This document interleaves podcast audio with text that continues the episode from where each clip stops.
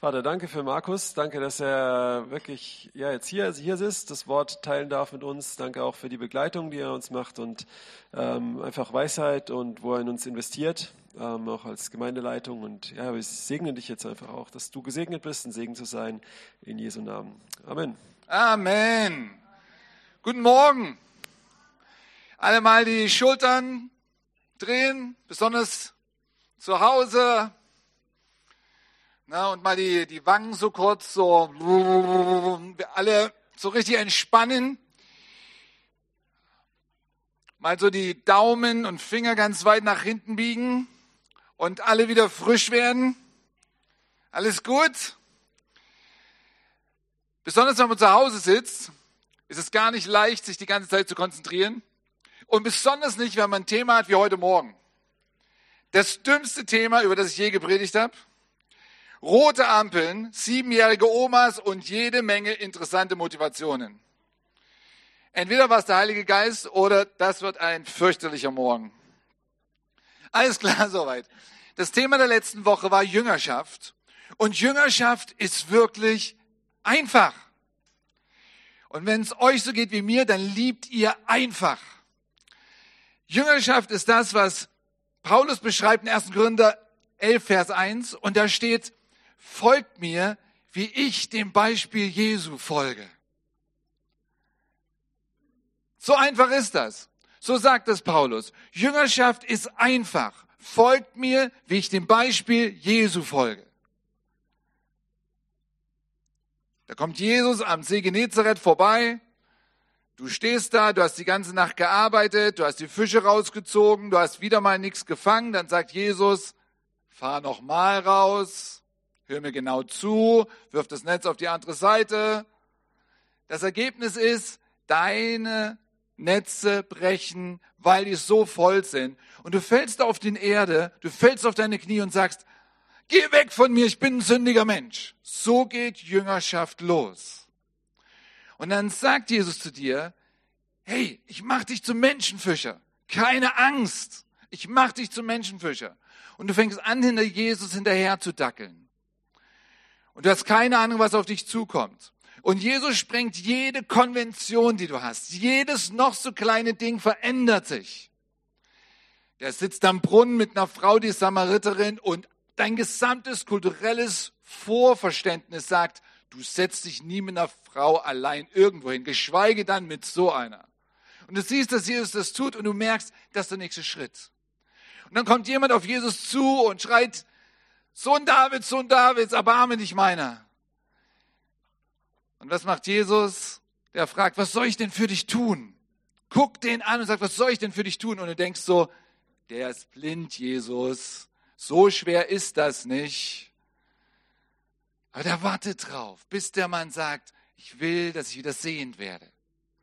Und dann siehst du, wie Jesus umgeht mit den Schriftgelehrten, mit den Pharisäern, mit den anderen Jüngern. Du fängst an, das zu verstehen. Und irgendwann sagt Jesus zu dir, na mein Freund, wer bin ich denn? Und du hast schon genug verstanden und du sagst, du bist der Sohn des Allerhöchsten. Du bist der verheißene Messias. So leicht ist Jüngerschaft. Nicht so kompliziert machen, mitgehen, beobachten, hinterhergehen. Ja, und dann geht das ganze Geschichte weiter. Und auf einmal musst du 4000 Leute versorgen und 5000 Leute versorgen und du hast nicht viel, aber am Ende sind zwölf Körbe übrig. Und dann schickt dich Jesus aus und du sollst selbst schon wieder das Evangelium verkündigen und Kranke heilen, in Dämonen austreiben und so weiter. Und du darfst noch nicht mal Geld mitnehmen und die Sandalen sind alt, aber du darfst doch keine extra Sandalen mitnehmen. So einfach ist Jüngerschaft. Ist nicht besonders kompliziert, ist nicht besonders schwierig. So einfach geht das los. Und die ganze Geschichte geht weiter und geht weiter und geht weiter. Und auf einmal fängt Jesus an, darüber zu reden, dass er am Kreuz sterben wird. Und du denkst du, nee, come on, come on, das geht nicht.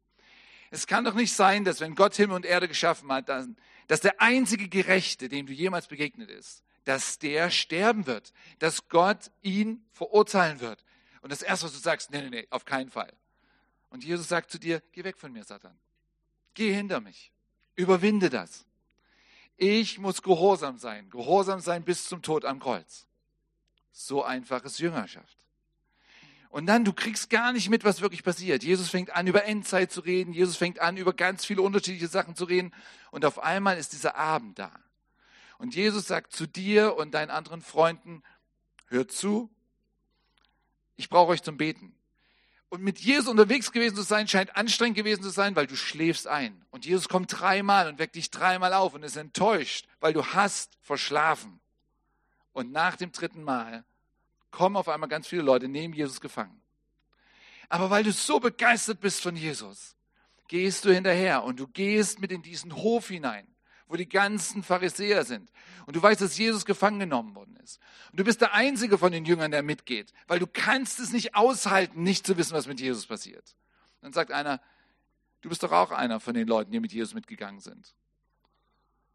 Dann sagst du, ich weiß nicht, wovon du redest. Ich weiß nicht, wovon du redest. Und das geht dir dreimal so. Und auf einmal kräht der Hahn und du denkst daran zurück, Jesus hat gesagt, bevor der Hahn dreimal gekräht hat, wirst du mich verleugnet haben. Und du gehst raus und du heulst und du heulst und dein Leben ist vorbei. So einfach ist Jüngerschaft. Und drei Tage später auf einmal kommen die Frauen. Und es ist peinlich, aber meistens sind es Frauen. Und sagen, das Grab ist leer.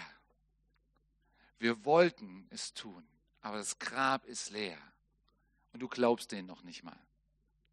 Weil du immer noch nicht verstanden hast, wie großartig Gott ist. Das hast du noch nicht verstanden.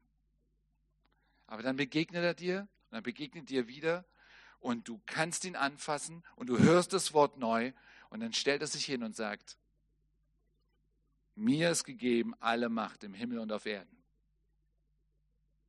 Und sagt, Du, mein Freund, gehst hin in alle Welt und machst zu Jüngern alle Völker.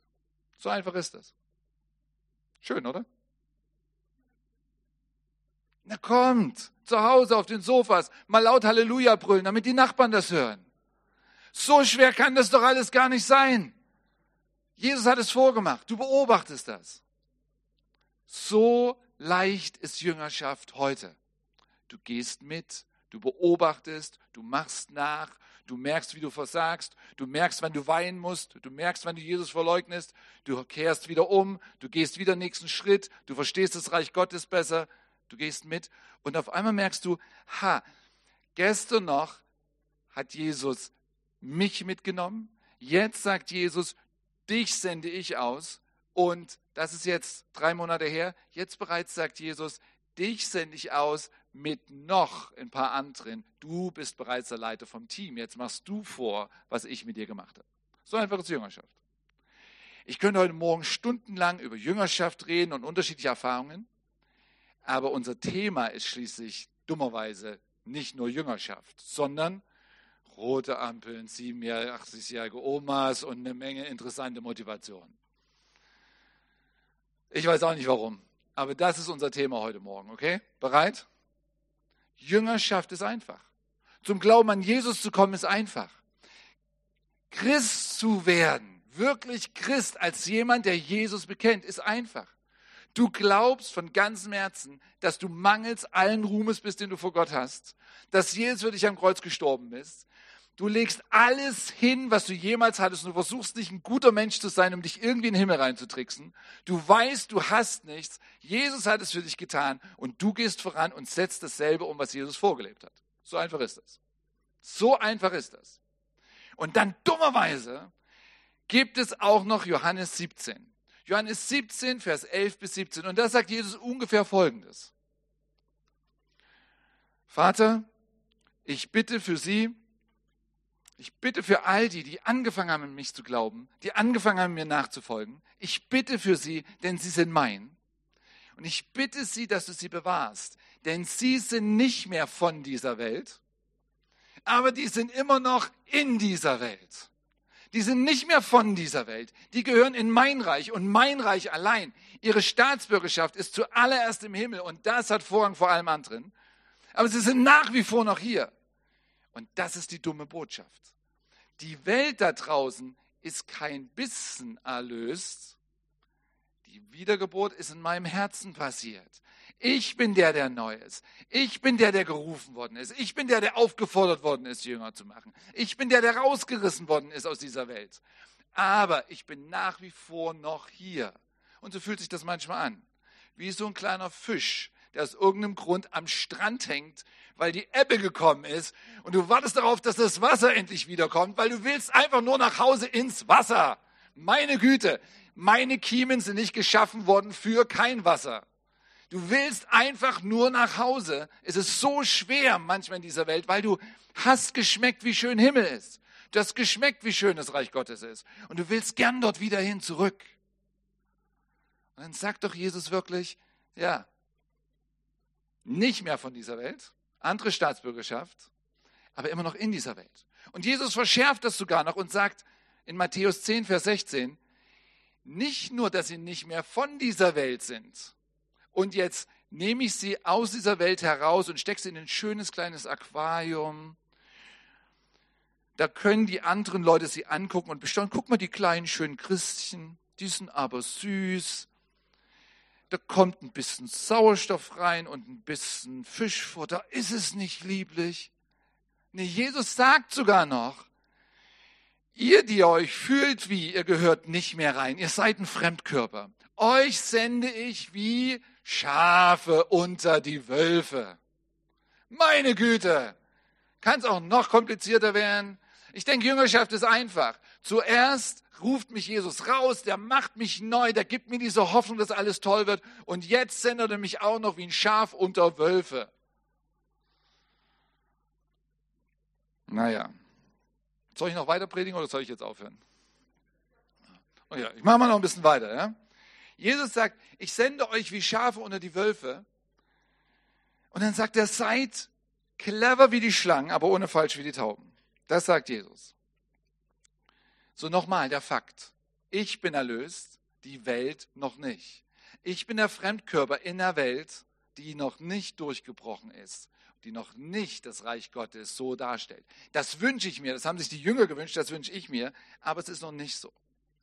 Und jetzt können wir weiterdenken. Und wir kommen zu einer ganz einfachen Sache. Ihr zu Hause, ich weiß nicht, wie das ist, vielleicht habt ihr ein Auto wie ich, schönste Auto auf der ganzen Welt, Skoda Fabia, Kombi. Alle Leute gucken mich immer an und fragen, wie passt der mit seiner Frau, seinen langen Beinen und drei Kindern da rein? Der Fakt ist erstmal, der Fakt ist erstmal, ich lebe in einer sündigen Welt und setze Markus Rose in einen Skoda Fabia und du gibst ihm das Potenzial zum Massenmörder.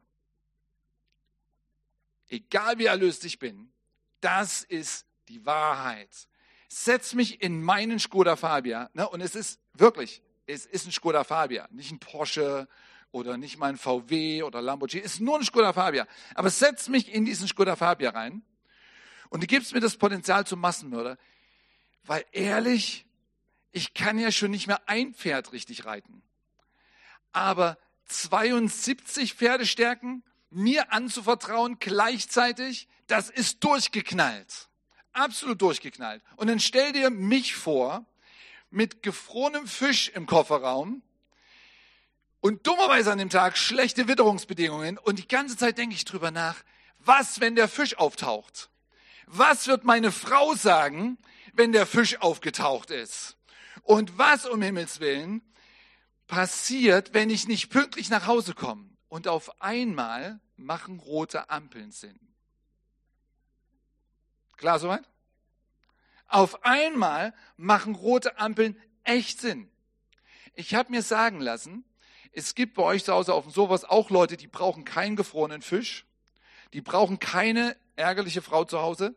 Es reicht schon einfach nur, mit deinem Auto neben einem Porsche zu stehen und die ganze Bösartigkeit dieser Welt kommt in dir hoch und du willst einfach nur schneller an der nächsten Ampel sein. Ich bin natürlich Heiliger. Bei mir muss gefrorener Fisch sein und eine Frau. Ich bringe das nur als Beispiel. Das sind wir, richtig? In der sündigen Welt ist alles immer knapp. Tod ist Realität. Krankheit ist Realität. Nicht genug Zeit ist Realität. Nicht genug Geld ist Realität. Und wenn du endlich soweit bist, dass du endlich mal an einer Stelle Frieden hast, dann kommt mit Sicherheit diese Welt und zeigt dir 200 Werbungsstreifen und du denkst wieder, wenn ich das habe, dann ist mein Leben besser. Nochmal zurück. Vertrau mir ein Auto an, mir als jemand, der immer noch in dieser Welt lebt, mit den Umständen dieser Welt und ich habe das Potenzial zum Massenmörder. Und deswegen machen rote Ampeln Sinn. Rote Ampeln machen Sinn. Und wenn du es nicht glaubst, wenn du es nicht glaubst, geh mal nach Thailand. In Thailand brauchst du keinen grünen Abbiegepfeil. Ich weiß das. Ich sehe nur äußerlich aus wie Deutsch. Innerlich bin ich Thai. Ich habe dort fast vier Jahre gelebt. Du fährst prinzipiell an eine Ampel ran. Tschuk, tschuk, tschung. Das hat viele Konsequenzen. Eine Konsequenz ist, der gesamte Straßenverkehr ist extrem viel langsamer. Du kannst dich nicht darauf verlassen, dass du mit 50 durchfahren kannst. Du kannst dich nur darauf verlassen, dass wenn du stark genug auftrittst, also kein Skoda Fabia, ne, sondern SUV, du kommst daran, du guckst besonders aggressiv nach links, besonders aggressiv nach rechts und mit eisernem Blick sägst du durch. Zumindest die, die nur ein Tuk-Tuk fahren, halten an. Ich habe mal versucht, in Italien mit meinem kleinen Fiat Panda über eine achtspurige Straße zu kommen. Ich habe selten so gebetet in meinem Leben. Rote Ampeln machen Sinn. Rote Ampeln machen Sinn. Habe ich recht? Ich würde jetzt gerne euren Nicken zu Hause sehen. Leider bleibt mir das heute verwahrt. Aber rote Ampeln machen erstmal Sinn. Jetzt nochmal zurück. Jetzt bin ich dieser Christ. Jetzt bin ich dieser Jünger Jesu, der nicht mehr in dieser Welt ist.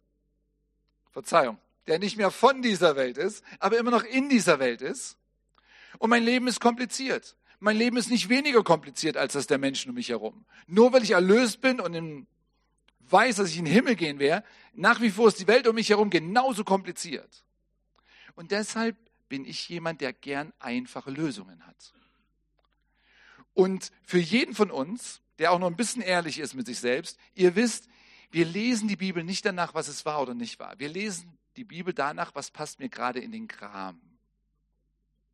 Amen. Ich lese die Bibel normalerweise nicht, was ist Gottes Wille, sondern was möchte ich denn gern glauben? Was passt mir rein, damit es mir leichter fällt, in dieser sündigen Welt nach wie vor zu leben? Und deswegen lieben manche Römer 13, Vers 1 bis 7. Das lese ich euch jetzt nochmal vor. Römer 13, Vers 1 bis 7. Das nimmt man dann einfach so, da fühlt man sich gut, weil dann ist für alle Ewigkeit klar, was ich zu tun habe. Jedermann, steht da, sei untertan der Obrigkeit, die Gewalt über ihn hat. Denn es ist keine Obrigkeit außer von Gott. Wo aber Obrigkeit ist, ist sie von Gott angeordnet. Darum, wer sich der Obrigkeit widersetzt, der widerstrebt Gottes Anordnung. Die dieser Obrigkeit aber widerstreben, werden ihr Urteil empfangen. Denn die Gewalt haben, muss man nicht fürchten, wegen guter, sondern wegen böser Werke. Willst du dich aber nicht fürchten vor der Obrigkeit, so tue Gutes, dann wirst du Lob von ihr erhalten. Denn sie ist Gottes Dienerin, dir zu gut. Tust du aber Böses, so fürchte dich, denn sie trägt das Schwert nicht umsonst. Sie ist Gottes Dienerin und vollzieht die Strafe an dem, der Böses tut. Darum ist es notwendig, sich unterzuordnen, nicht allein um der Strafe, sondern auch um des Gewissens willen. Deshalb zahlt ihr ja auch Steuer, denn sie sind Gottes Diener auf diesen Dienst beständig bedacht. So gebt nun jedem, was ihr schuldig seid. Steuer, dem die Steuer gebührt, Zoll, dem der Zoll gebührt, Furcht, dem die Furcht gebührt, Ehre, dem die Ehre gebührt. Und alle sagen, Halleluja, das ist das Wort Gottes. Machen wir. Natürlich. Steht drin. Steht drin. Steht drin und wie jede andere rote Ampel, du solltest dir sehr genau überlegen, ob du die rote Ampel nicht beachtest. Solltest du sehr genau überlegen. Du solltest niemals leichtfertig mit einer roten Ampel umgehen. Nicht mehr, wenn du wie ich in Berlin wohnst, wo eigentlich sich niemand um die rote Ampel kümmert. Aber selbst dann noch, Mann, steht drin. Und ich verstehe den Reiz zu sagen, steht drin, ist bequem, Obrigkeit von Gott eingesetzt, die wollen es gut. Machen wir einfach. Ist genauso einfach wie sein Leben Jesus geben, in Zungen zu reden, wie Jüngerschaft. Halleluja. Ah, stopp. Was war nochmal der Punkt? Wir leben in einer sündigen Welt und leider ist eine sündige Welt kompliziert. Wir sind immer noch in der Welt, aber nicht mehr von dieser Welt. Und es ist einfach wahr, ein Gesetz versucht gegen einen Missstand Klarheit zu bekommen. Ein Gesetz kann niemals das, niemals das Problem einer sündigen Welt klären. Ich sage das nochmal. Ein Gesetz ist eingerichtet, um ein Problem zu klären. Dasselbe Gesetz kann niemals das Problem einer sündigen Welt klären. Und das bringt uns zu 87-jährigen Omas. Jetzt stehst du also an deiner roten Ampel. Und bevor du umgekehrt bist, warst du jemand, der hat sich nie um irgendwas gekümmert, der hat ausschließlich seinen eigenen Stiefel gemacht. Und seitdem du umgekehrt bist und Jesus nachfolgst, Ampeln bedeuten dir was, weil du hast verstanden, rote Ampeln sollte man nicht einfach überschreiten. Und wie das so ist, auf der anderen Seite der roten Ampel steht eine 87-jährige Oma und hinter ihr steht ein junger Mann. Und du siehst, wie er in ihre Handtasche fasst und versucht, das Portemonnaie rauszuholen. Ach du meine Güte. Und jetzt? Na, Gott sei Dank, hier ist eine rote Ampel. Ich muss mich um gar nichts kümmern. Ich bin ein gesetzestreuer Mensch. Ist mir doch egal. Ich werde der roten Ampel folgen. Oder du fängst an, wild zu gestikulieren.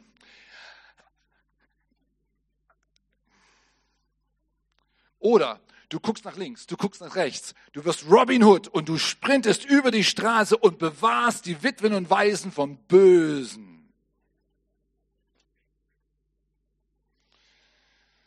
ach, ich sehe euch ja nicht zu Hause. Ich gehe davon aus, dass einige die Stirn grübeln und sagen, Markus, come on, was für ein hergeholtes Beispiel. Ehrlich, Markus, standest du schon mal an einer roten Ampel und hast gesehen, wie einer 87-jährigen Oma auf der anderen Straßenseite das Portemonnaie aus der Handtasche geholt worden ist? Nein, ertappt. Aber ich bin ein Mann. Ich spiele Fußball. Ich sag dir, du liegst 3 zu 2 zurück. Es ist die 94. Minute.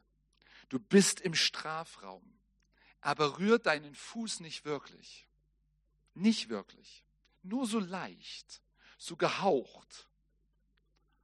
Und du weißt, jetzt lässt du dich theatralisch fallen. Weil wenn du es nicht tust, die anderen zehn werden sich weigern, mit dir ein Bier zu trinken für den Rest deines Lebens. Nein, ich stand noch nicht an der roten Ampel und eine 87-jährige Oma auf der anderen Straßenseite ist bestohlen worden. Aber ich kenne das Gefühl, wenn jemand, der mein Chef ist, den Projektantrag von mir heute Abend 20 Uhr in seinem E-Mail-Account haben möchte und ich habe meiner Frau versprochen, dass ich heute 16 Uhr zu Hause bin, um ihr die Kinder abzunehmen die sie den ganzen Tag hatte und den Tag davor und den Tag davor und den Tag davor. Kommt es euch bekannt vor? Die Welt um mich herum ist genau rote Ampel und 87-jährige Oma. Ich bin Bürger in diesem Land. Ich verstehe, dass unsere Regierung den Auftrag hat, unsere Außengrenzen zu schützen, damit nicht einfach Menschen in unser Land kommen können die ihre kriminellen Absichten hier verwirklichen können, mit Frauen handeln können, Terrorzellen aufbauen können und so weiter. Ich unterstütze das 100 Prozent. Und gleichzeitig bin ich Markus Rose. Ich habe eine Menge Freunde in Ländern, wo es gefährlich ist, an Jesus Christus zu glauben. Und deshalb jedes Mal, wenn ich meine Regierung höre, dass die über Schleuserbanden spricht, werde ich ärgerlich, weil ich verstehe, dass unsere Regierung sagen muss, das geht nicht. Aber wenn du gerade in einem dieser Länder im Gefängnis sitzt für deinen Glauben und gefoltert wirst, dann kannst du nicht zur deutschen Botschaft gehen und sagen, ich möchte bitte einen Asylantrag stellen. Die einzige Chance, die du hast, ist, dass in einem Land wie unserer es gute Leute gibt, die sagen, ich weiß, dass ich meine Regierung unterstützen werde und dass ich gleichzeitig Geld sammeln werde, um diesen Leuten zu helfen, rauszukommen. Und spätestens jetzt, hoffe ich, kommt bei euch an, Jesus ist einfach. Jüngerschaft ist einfach.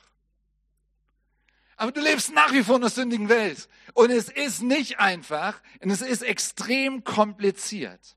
Es ist extrem kompliziert und manchmal hasse ich die Kompliziertheit dieser sündigen Welt und dann wünsche ich mir einfach nur, dass alles leicht ist und alles gut ist. Und das bringt uns zu der Motivationen, die wir alle haben und die einfach nur schwierig sind.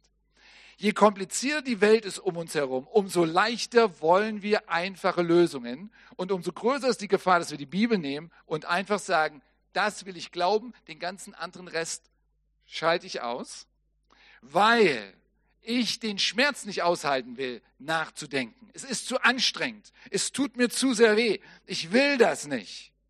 Und wenn wir schon bei den ganzen interessanten Motivationen sind, dann lass mich ein paar bringen. Ja, es kann sein, dass du in deinem Leben gerade an einer Stelle bist, wo du vor einer roten Ampel stehst und du siehst die 87-jährige Oma und du benutzt die rote Ampel aus, aus, als Ausrede, das Richtige und das Gute zu tun. Und dann musst du davon umkehren. Und es kann auch sein, dass du an einer roten Ampel stehst und auf der anderen Straßenseite steht eine 87-jährige Oma, die steht da wirklich. Aber es geht ja nicht um die 87-jährige Oma und da ist auch gar keine Gefahrensituation da. Du bist in deinem Herzen ein Rebell und du möchtest einfach rüberrennen und du wirst meine Predigt heute Morgen benutzen, um zu sagen, kannst du einfach machen. Das ist eine Motivation, die unter Umständen da ist. Und natürlich, die 87-jährige Oma, die hat auch ihre Motivation. Ihre Tochter hat ihr seit drei Monaten gesagt, pass auf deine Handtasche auf und hat ihr eine neue Handtasche gekauft mit Reißverschluss.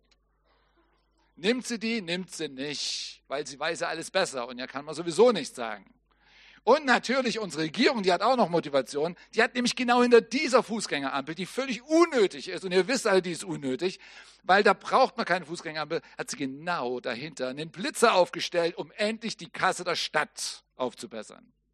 Das ist die Situation, in der wir alle leben.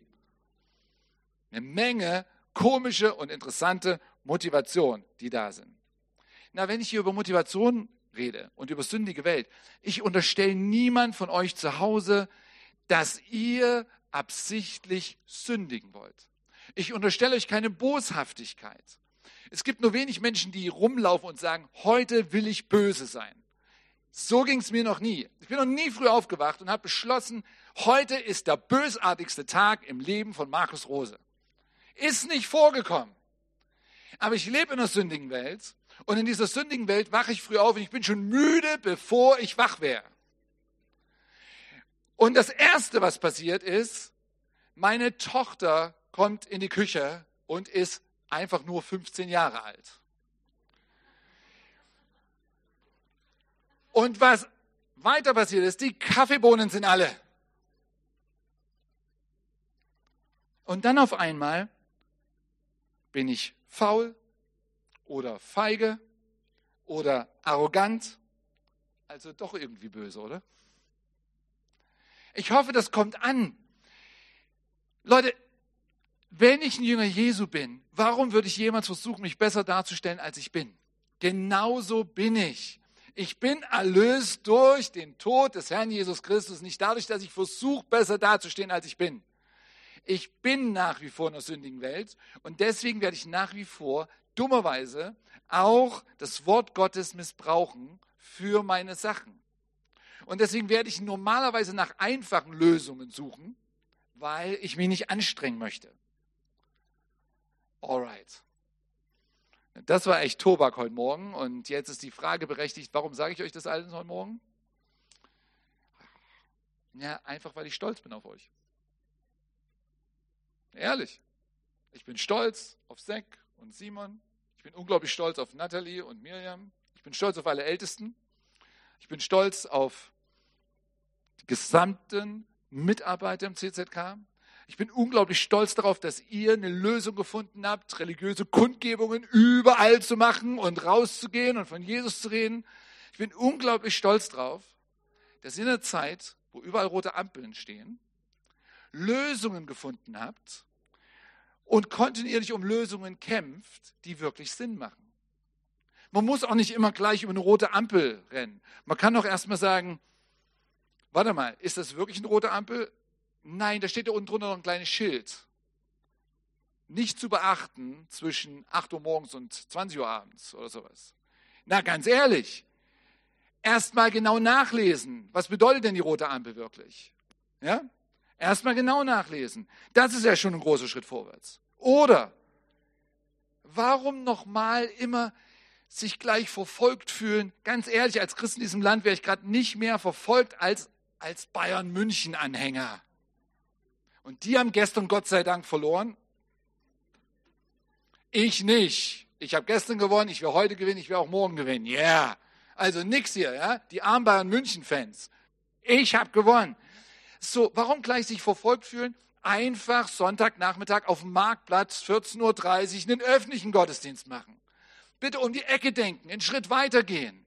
Nicht gleich, oh, oh, oh, oh, uns geht's so schlecht. Nein, come on. Erstmal einen Schritt weiter gehen. Naja, und manchmal, manchmal muss man auch einfach die Sau rauslassen.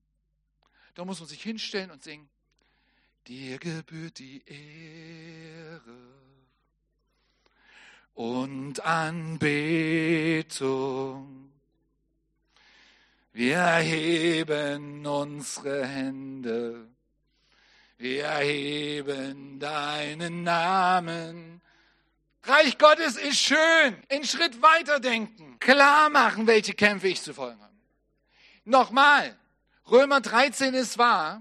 Und ich lege heute Morgen nicht Römer 13 aus. Ist nicht mein Thema. Mein Thema sind rote Ampeln, 87-jährige Omas und eine Menge komische Motivation. Römer 13 ist wahr. Und ihr solltet euch genau überlegen, was ihr damit macht. Aber wer von euch nochmal, wenn er ein 30er Schild sieht, fährt nicht 30 plus 10 Prozent? Nein, ich weiß. Die meisten Leute fahren genau 3 km/h, richtig? Um zu zeigen, wie sehr wir unsere Obrigkeit lieben. So ein Quatsch. Leute, einen Schritt weiter denken, Klarheit. Nicht einfach Nein sagen, nicht einfach was anderes machen, aber Klarheit. Und ja, ich bekenne euch das. Es gibt Fälle, da würde ich mit 70 durch eine 30er-Zone fahren.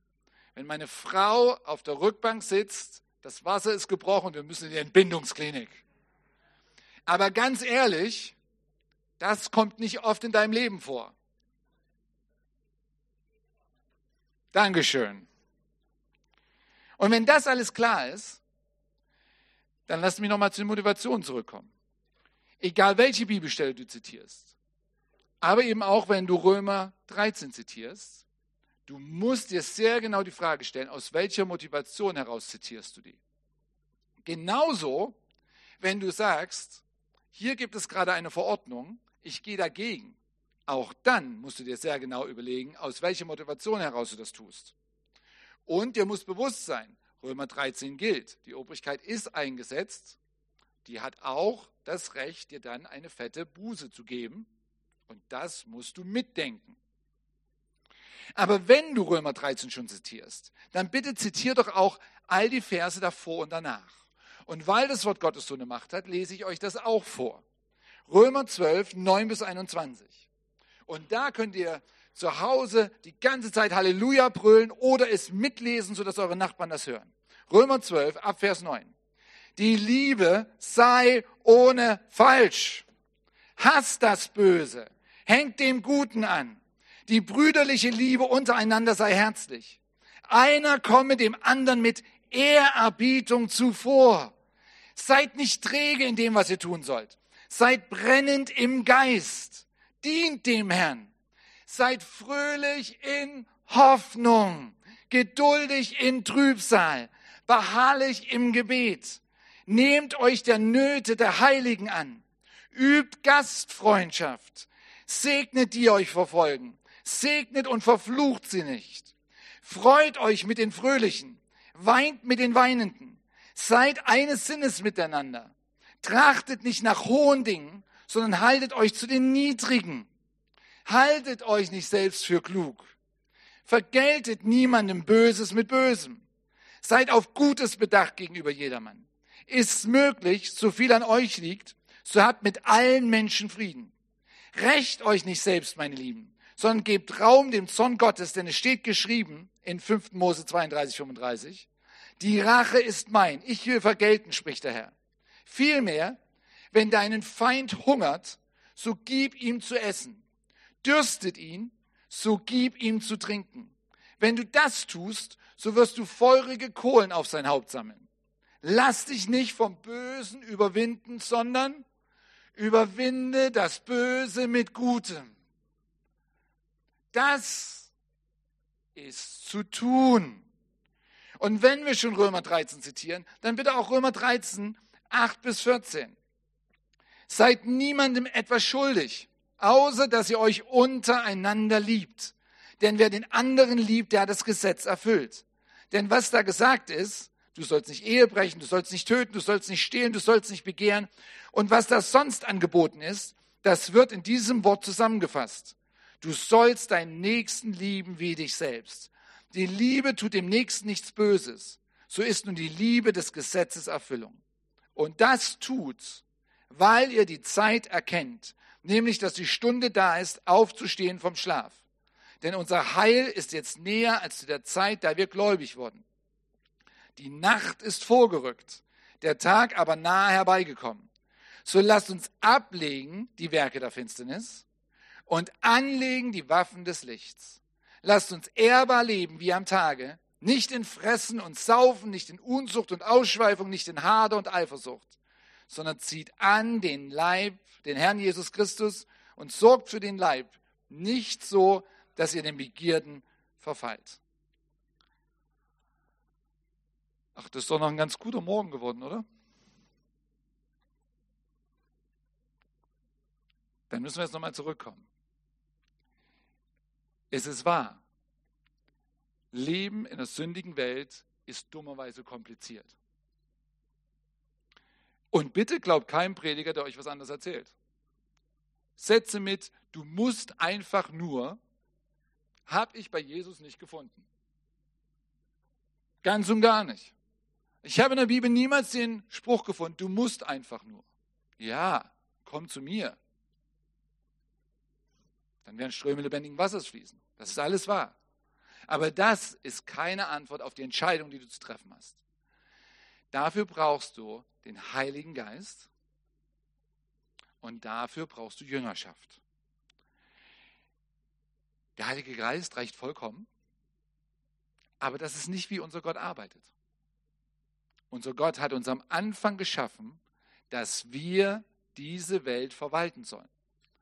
Und in dem Moment, in dem wir von der Finsternis ins Licht kommen, in dem Moment, wo wir neu Ja sagen zu Jesus, stellt er sich hin und sagt, mir ist alle Macht gegeben im Himmel und auf Erden. Deshalb geht von jetzt ab jeden Sonntag in die Kirche und wartet, dass der Heilige Geist für euch die Drecksarbeit erledigt. Nein, richtig? Ich brauche den Heiligen Geist. Ich kann euch nur sagen, betet in Zungen. Wie blöd. Paulus hat es gemacht, macht es auch. Lebt in der Fülle des Heiligen Geistes. Streckt euch nach den Gaben aus. Gebt euch niemand zufrieden damit. Hoffentlich steht ihr demnächst bei Edeka und da steht die 87-jährige Oma genau vor euch in der Kasse und der Heilige Geist sagt zu euch, die musst du jetzt ansprechen und mit der musst du jetzt zur roten Ampel gehen, damit du gar nicht selbst in die Situation kommst. Hätte ich nichts dagegen, wenn ihr sowas erlebt. Aber unser Gott hat von Anfang der Schöpfung entschieden, er macht nicht die Drecksarbeit für uns. Er liebt uns so sehr, er möchte uns als Gegenüber haben. Und unser Anteil in dieser ganzen Arbeit ist Jüngerschaft. Er hat gesagt, mir ist alle Macht gegeben im Himmel und auf Erden. Geht hin und macht zu Jüngern alle Völker. Tauft sie auf den Namen des Vaters und des Sohnes und des Heiligen Geistes und lehrt sie alles halten, was ich euch geboten habe. Das ist deine und meine Aufgabe, bis zu dem Punkt, dass wir ihnen helfen, dasselbe schon wieder zu tun. Und Jüngerschaft ist das, was hoffentlich die Leute hinter euch auf rote Ampeln, 87-jährige Omas und eine Menge komische Motivation vorbereitet. Weil du lernen musst. Wie gehst du denn damit um, wenn der Typ von der Straße zum Glauben an Jesus kommt und drei Wochen nach seiner Taufe sagt, Markus, ich sollte auch aufhören mit One-Night-Stands, oder? Dann solltest du den Heiligen Geist ganz mächtig in deinem Leben haben. Aber hoffentlich hast du bei jemandem, der dich zum Jünger gemacht hat, gesehen, mit welcher Klarheit der das Wort Gottes lebt und verkündigt und mit welcher Liebe der trotzdem um den Typen kämpft. Einer meiner besten Freunde hatte genau das Problem. Ich konnte den nicht in der Hausgemeinde lassen. Der hätte das gesamte Ding kaputt gemacht. Durch sein schlimmes Vorbild. Aber für drei Jahre habe ich ihn jeden Mittwoch von sechs bis sieben im Backshop getroffen damit der weiterhin mit Jesus unterwegs ist, damit der jemand hat, der mit ihm betet, der ihn unterstützt. Und in der Zeit hat er nicht aufgegeben. Heute ist es jemand, der Gemeinden gegründet hat, unglaublich erfolgreich ist in seinem Leben. Das musst du erleben, weil sonst hörst du das und denkst, Hopfen und Malz verloren. Nein, für unseren Gott ist gar nichts verloren. Aber hoffentlich erlebst du das. Hoffentlich hast du erlebt und hoffentlich bist du das Vorbild für andere, die entscheiden können, Fährst du zum Geburtstag von Tante Erika oder gehst du lieber zu dem Leitungstraining, das im CZK angeboten wird? Na, ich hoffe, du hast bei deinem Mentor gelernt zu sagen, der kommuniziert seine Zeit, der ist gut geplant, so der kommt gar nicht erst in den Widerspruch rein. Die ganze Familie weiß, das erste Wochenende im Monat ist prinzipiell weg. Samstags ist prinzipiell weg. Wenn ihr wollt, dass ich zu eurem Geburtstag komme, das sind die Zeiten, an denen ich komme. Das musst du aber erleben. Das muss dir jemand vormachen. Ich bin froh, dass ich mit einem der Männer, die ich am meisten schätze, wir waren unterwegs in seinem Land und aus irgendeinem völlig wahnwitzigen Grund hatten wir drei Nächte in einer Luxussuite im Hilton Hotel in der Stadt. Es war gut zu erleben, das ist völlig okay. Das ist ein Geschenk, das haben wir gerade bekommen. Halleluja. Ich finde es auch sehr erfreulich, dass ich gesehen habe, derselbe Typ kann auch ohne Probleme eine Nacht am Hauptbahnhof übernachten und sich dort mit den ganzen Leuten beschäftigen. Das hat mich frei gemacht. Das ist Jüngerschaft. Das hoffe ich, dass durch euch multipliziert wird. Egal wo ihr hingeht, egal wo ihr seid. Wir werden jetzt beten. Ich meine, ich hoffe, dass ihr zu Hause gut betet. Ich werde auf jeden Fall hier beten und wirklich genau für diesen Punkt. Ich möchte heute Morgen umkehren, wenn ich Jesus für meine Faulheit missbrauche. Denkfaulheit ist eindeutig nichts, was Jesus hatte. Denkfaulheit ist auch nichts, was Paulus hatte. Ich muss lernen, meine Motivation zu untersuchen. Ich muss lernen, in der sündigen Welt zu manövrieren. Ich möchte mich jeden Tag neu ausstrecken für die Kraft des Heiligen Geistes. Und ich möchte Jüngerschaft in meinem Leben erleben und ich möchte meinen Jüngern vorleben, wie das aussehen könnte. Egal wo. Egal, ob das in der Firma ist, ob das in der Schule ist, ob das in meiner Ehe ist, ob das in meinem Wohnblock ist, ob das in meiner Stadt ist, ob das auf der Straße ist, ob das auf dem nächsten Spielplatz ist. Ich möchte das vorleben. Und jetzt fange ich an zu beten.